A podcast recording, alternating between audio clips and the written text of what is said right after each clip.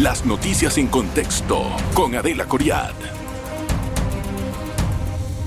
Bienvenidos, gracias por estar en contexto.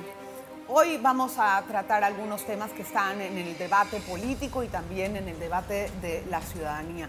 Precisamente se empieza a hablar directamente con la ANTAI sobre la reforma de la ley de transparencia. La ANTAI pretende derogar la primera ley, que es la ley 6 del 2002, para imponer una nueva ley o imponer o discutir una nueva ley con reformas distintas a las que no convence para nada a algunas eh, organizaciones no gubernamentales y ese debate se estaba realizando esta semana en APEDE. Por otra parte, también vamos a trabajar y vamos a conocer cuáles son las expectativas del sector empresarial con respecto a la instalación de la mesa de salario mínimo, que esta semana también entró en vigencia. Esta reunión que sostienen empresarios, trabajadores y el gobierno como mediador se hace cada dos años con el propósito de conocer cuáles son las necesidades de ambas partes, ponerse de acuerdo y llegar a un término. Ojalá que sea feliz. Vamos a hablar de todos estos temas, ah, bueno, y también del contrato, bueno, de todo. Gracias, don Temístocles, por estar con nosotros en Contexto. Bienvenido.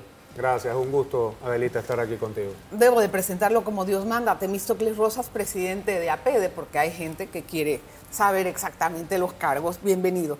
Bueno, ayer eh, Hubo una discusión, este miércoles hubo una discusión en APEDE con la directora de ANTAI, eh, eh, donde estuvo explicando algunos puntos sobre la sustentación de la nueva ley de transparencia. A mí me gustaría que me dijera qué, puntos le convencieron y de qué, cómo quedó todo. Mira, yo, si me permite nada más por un breves minutos hacerte la retrospectiva. En el año 2002, cuando esta ley es promulgada por la Asamblea, fue una iniciativa de la sociedad civil de la búsqueda de transparencia y eh, en ese sentido fue la APD el receptor de todos esos grupos para poder producir esa ley que después fue aprobada por la Asamblea Nacional.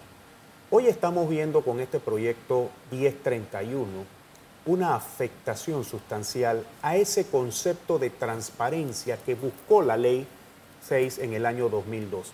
¿Y por qué digo que, que es una afectación? Porque primero la capacidad del ciudadano de acceder a la información ahora va a ser discrecional, mucho más engorrosa, mucho más complicada y ya no con un proceso que si bien se decía expedito, pero era sin unas condiciones que no eran necesarias. Y lo más preocupante que está incluyendo este proyecto de ley es la discrecionalidad que se le otorga a la Autoridad Nacional de Transparencia y Acceso a la Información, ANTAI, para definir qué es una información restringida y qué no lo es. Y el recurso para instar a que se cumpla con la solicitud a un funcionario lo debate la misma ANTAI. Entonces, esto de ser juez y parte no ayuda al tema de una transparencia.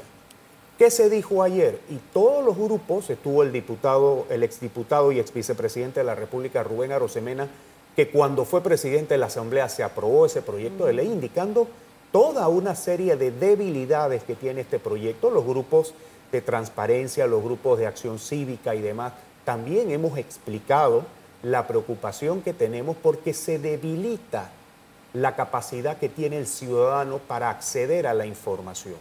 Aún no entendemos, al menos yo no lo entiendo en las sustentaciones que se nos ha dado, por qué la ley de protección de datos tiene que estar dentro del contexto de la ley de transparencia. Por eso es que los listados de las personas que reciben becas por parte del IFARU no se puede proporcionar, cosa que en nuestro criterio no es correcto, porque es dinero público y son ciudadanos panameños y no hay afectación de datos personales. Entonces, yo creo que el mensaje que se le dio ayer a los diputados Bernal, Cano y Carles, que conforman la subcomisión de la Comisión de Gobierno, es Señores, ustedes no pueden aprobar esto a tambor batiente. La sociedad exige una discusión mucho más amplia y en vez de debilitar la ley de transparencia, lo que tenemos es que fortalecer la ley de transparencia. Quiero saber una cosa. Cuando fue la licenciada Elsa Fernández ayer, ¿ustedes no le preguntaron por qué derogar la primera ley y en vez no reformarla para hacerla más transparente? Mire, las preguntas que contestó la señora directora del ANTAI es explicar el beneficio administrativo y el beneficio que tiene la ley para la gestión. ¿Y cuál es? Sus argumentos, sus argumentos de que con esta ley se puede disminuir el tiempo, porque efectivamente antes 30 días, ahora son 15 días. Eh, eh, disminuir el tiempo si no tienes una respuesta no sirve. Porque si no te la da, tampoco hay el elemento para poder apelar y demás. Y además no hay un elemento sancionatorio, además. Es correcto. Entonces, esos argumentos, para, al menos para nosotros en la PEDE, no tuvieron un fundamento sustancial que convenciera de por qué ese, ese proyecto de ley se tiene que, aprobar en esos términos. Nosotros lo que decimos y, hemos expresado dentro de las discusiones de la subcomisión, y aclaro, la subcomisión se está reuniendo en APEDE para discutir este tema, es que nosotros queremos una amplia discusión, porque esto cuando se presentó a nadie se lo dijeron. Nosotros cuando vemos al ministro de la presidencia, José Simpson, presentando el proyecto de ley, bueno, y entonces cuando cuando fue, llevó esto a una consulta. Y yo quiero, yo quiero eh, eh, eh, reconocer algo porque tanto el presidente de la Comisión de Gobierno, Leandro Ávila, como el presidente de la subcomisión, el diputado Bernal, han sido amplios en discutirlo, no han, no han puesto presión para la discusión y han escuchado atentamente a todos los grupos. Nosotros lo que aspiramos es que se pueda discutir. Ayer hubo la propuesta de llevarlo al Consejo de la Concertación Nacional. Hay que ver si eso se puede llevar a, llevar a esa forma. Pero lo cierto es que lo tenemos que discutir, pero no con la intención que tiene el actual proyecto 1031. Fortalezcamos, fortalezcamos la transparencia y eso es lo que estamos buscando. Hay algo importante que resaltar y creo que es un punto neurálgico. Este gobierno está a punto de terminar en unos meses. Una ley como esta ayudaría hasta cierto punto a distraer la atención del interesado por la forma burocrática en que se pretende acceder a la información de transparencia para no saber qué es lo que pasó en este quinquenio. A esto, aunado a la ley de la Contraloría, que le da también suprapoderes a esta entidad, quedaríamos prácticamente blindados de conocer muchas cosas. Entonces, ¿por qué APEDE no pide simplemente que no se discuta eso ahora? Realmente no hay, no hay necesidad. Si, si vamos a estar en, esta, en este teje y maneje, con un ambiente tan enrarecido como está en el país, discutiendo una cosa, haciendo la otra, ¿por qué no piden que se pare? Bueno, ayer nosotros en nuestras exposiciones públicas indicamos que no es el momento. No es el momento para discutir un proyecto de esta naturaleza, principalmente ya estando en un año electoral. Creemos que un tema de transparencia tiene que contar con mayor discusión, mayor amplitud, que es lo que necesitamos, y el consenso de todas las fuerzas. O sea, no es un tema de uno solo, los panameños tenemos derecho a opinar. Yo sí sigo siendo del criterio que este no es el momento para discutir un proyecto de ley de transparencia en esas condiciones.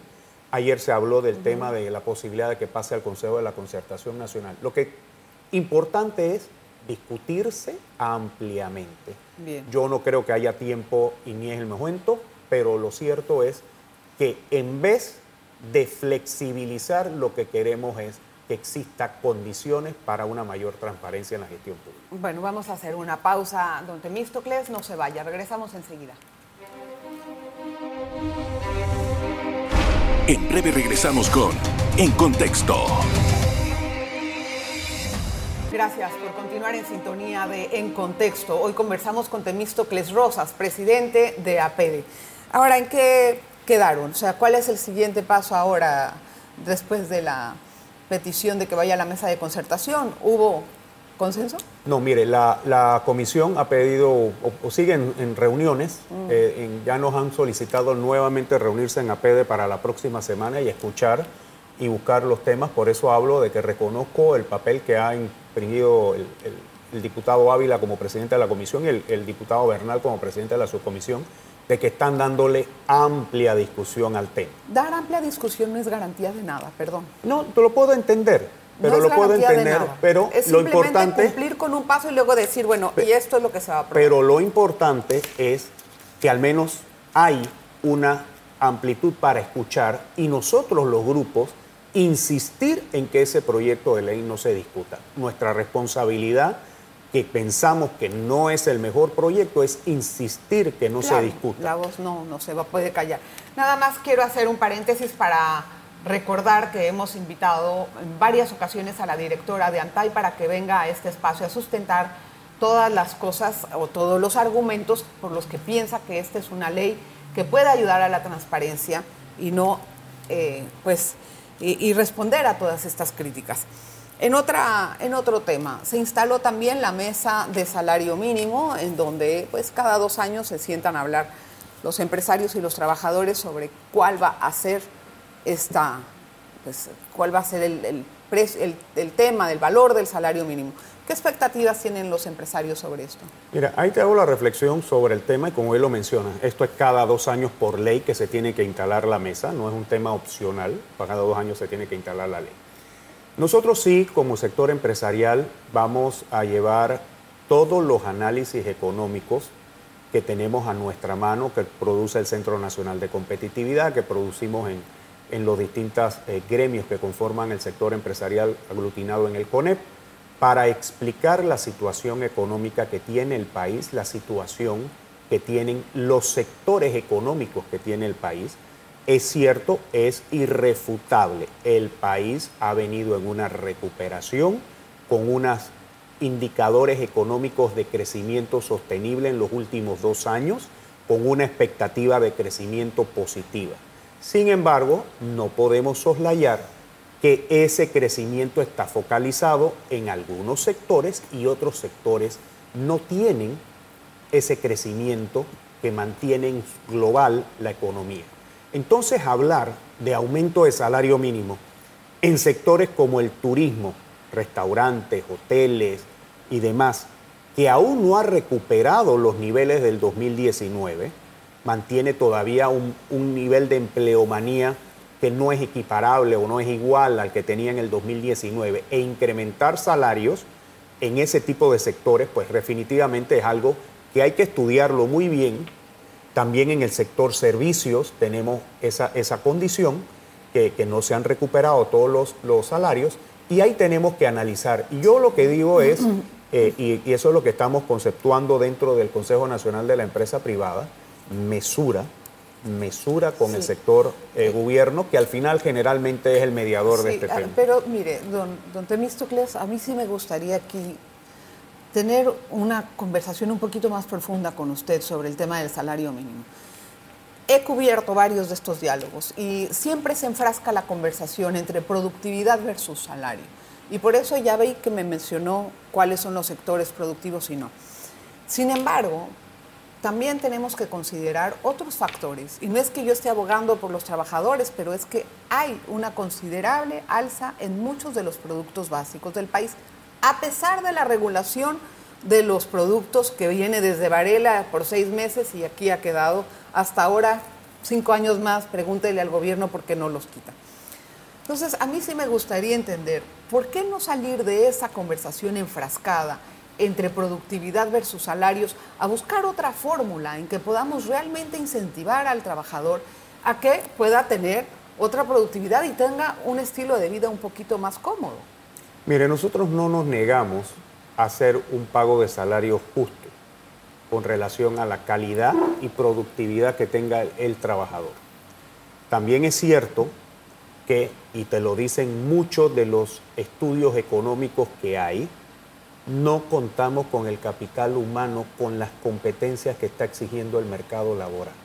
Eso es cierto, sin embargo, eh, no podemos dejar de pensar de que aunque no contemos con ese personal, la empresa también es una, eh, un motor de capacitación. Y si la empresa quiere un mejor personal, la empresa los capacita. y nosotros hacemos ese esfuerzo porque no nos queda de otra que contratar al personal como está y elevar sus competencias a través de una formación. Mejorar el nivel de vida de la persona y mejorar el nivel de productividad Y evidentemente cuando tiene, cuando tiene ese nivel de productividad, la compensación es mucho mayor. Esos son procesos que hay internos dentro de las organizaciones donde con un perfil y un proceso de formación y capacitación se eleva el perfil y posteriormente hay un reconocimiento. El, tema, el tema del aumento del salario mínimo, y no nos estamos negando ni a discutir ni a hablar de un aumento de salario mínimo. Hemos expresado que tiene que haber mesura y racionalidad. Equilibrio, pero bueno, no, me, porque por lo menos escuchábamos, escuchábamos al dirigente sindical pero Saúl. Cuando uno llega, Saúl, a pedir 1.500 dólares, desde que yo tengo memoria, ese es el precio. Exacto, pero ese es el valor que pero eso queda queda como si fuese que nosotros no queremos que la gente gane 1.500 dólares. Tiene que haber un balance, un raciocinio sobre eso. Vamos a hacer una pausa y regresamos con este interesante debate. No se vayan.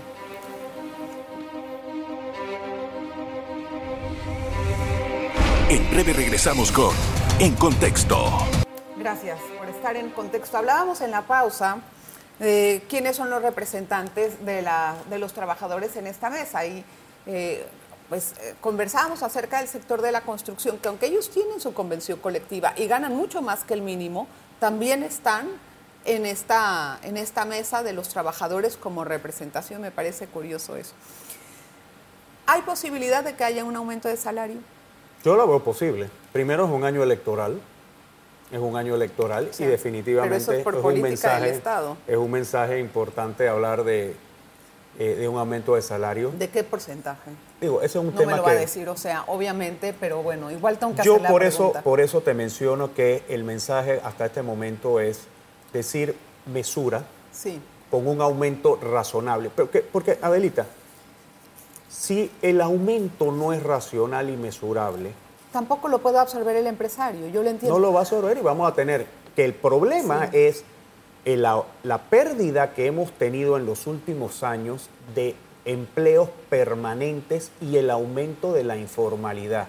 Pero Tenemos que buscar balance con eso también. También hay algunas, eh, no sé si entrar en eso, porque no, no nos va a dar mucho tiempo de entrar en esa profundización, pero hay algunas situaciones que también están haciendo que los empleos no sean permanentes por la flexibilidad que ofrece el, código de trabajo eh, de contratar cada tres meses y eso también no se hace muy justo para el trabajador. Una pregunta, Temístocles, ¿esta este ajuste se va a hacer por sectores? Porque me empezó hablando de sectores económicos. Bueno, recuerda cuando se hace el decreto de aumento de salario mínimo, se establecen las zonas. Ah, ok. Se establecen las zonas. y se establece y se establece por tipo de actividad donde aprieta. ¿Por qué no unifican eso?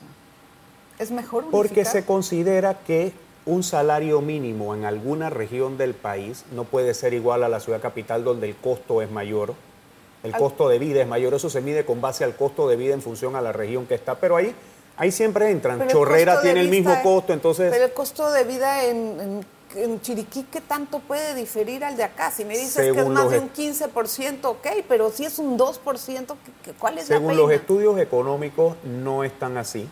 Hay diferencias en cuanto al costo de vida que se tienen en algunas regiones del país.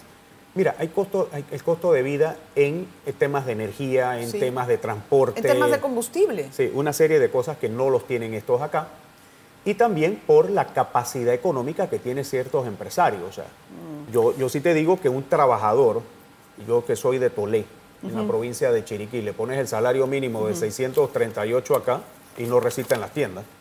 No lo recita. Vamos a pasar ahora al tema del contrato minero. Ahorita mismo hay una gran discusión en la Asamblea Nacional. Discusión quiere decir que se está escuchando a las partes. Aquí, a diferencia del ANTAI, no hay te incluyo esto y te quito esto. Simplemente lo acepto o no. Creo que es un formalismo, le escucha. No sé qué tanto se puede determinar por parte de los diputados en consideración para rechazar o aprobar. ¿En qué cree que debe determinar esto? Mira, nosotros hemos expresado como APEDE que el contrato, tomando en consideración que ya era una inversión realizada, que ya está generando puestos de trabajo, que ya tiene un impacto en el Producto Interno Bruto y una, un elemento importante dentro de las exportaciones, porque cerca del 70% de las exportaciones que registra el país son de la minera. Tenemos que verlo bajo esa realidad. El contrato ha procurado tener elementos que vayan a garantizar un pago, un pago al Estado que es 10 veces más de lo que se cobraba antes, que ese es el múltiplo. No hay, no hay ninguna razón técnica que diga por qué 375 y no 450. 10 veces el múltiplo de lo que se cobraba antes.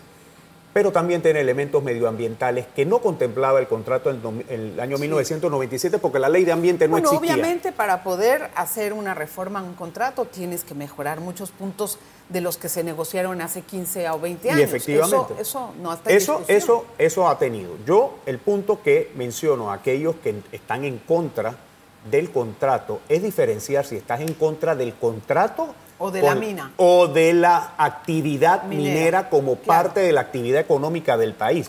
esa es otra discusión. Sí, pero es que esa discusión la hemos postergado. Y no la hemos tenido, a pesar de que hay varios gobiernos que dan concesiones como palomitas. Y ahí las tienen guardadas, una pura especulación. Entonces, ¿cuándo nos vamos a enseriar también? Pero si en el año 1973, cuando se promulga el primer código de recursos minerales, desde esa época el Estado había apostado renovando. y que ahora se, tiene que renovar. Pero sí te digo, con el tema del contrato es, nuestra, nuestra recomendación es aprobar el contrato. Tiene efectos económicos. Pues yo pregunto algo, bueno, rechazamos el contrato, ¿sabemos qué pasa? Ahora, hay, hay, una posición media que, como que no me sonó tan grave, pero eh, lo dijo Martín Torrijos y no, no es por, por, por hacer tan eco de eso, pero no me pareció tan desmesurado que hacer una pausa revisar algunos de los puntos que no están o que, podrían mejorarse y volver a la Asamblea. Yo no sé eso hasta dónde puede calar o si es una buena medida, tal vez no, tal vez no es una buena medida. En una negociación participan dos partes. Sí. Esa puede ser el interés del Estado. Evidentemente se puede decir voy a retirar el proyecto de ley y me voy a sentar otra vez en la mesa de negociación, para lo cual existe un limbo porque ahora mismo hay criterios que el contrato venció cuando se promulga la sentencia de la Corte. Exacto. Hay otros que dicen que el contrato eh, mantiene vigencia, pero tenemos que conocer qué piensa la minera con relación a esto, porque ellos tienen todos los derechos de arbitraje que pueden invocar dentro de lo que le compete por el derecho internacional comercial. Y, ok, vamos a sentarnos, pero yo te tengo una, una demanda. Ahora, en esa posición, ¿qué tan bien parado está el Estado?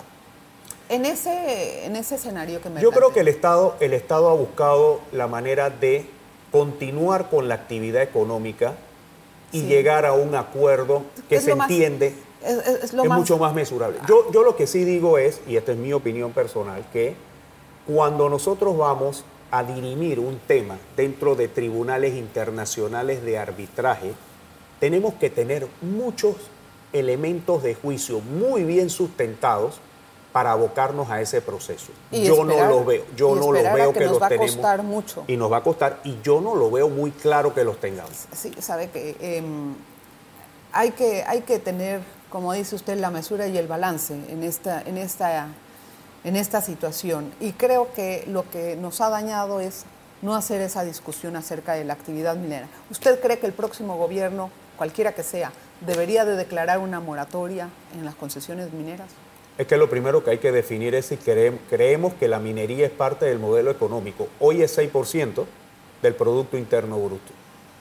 Podemos tener potencialidad porque recursos minerales es lo que tiene el país.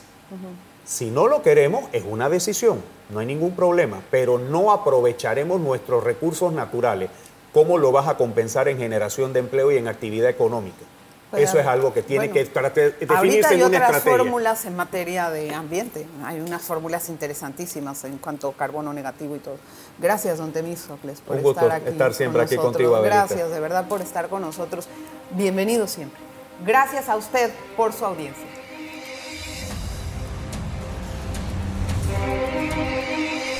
Las noticias en contexto con Adela Coriad. Revive este programa entrando al canal 1 de BOD de Tigo.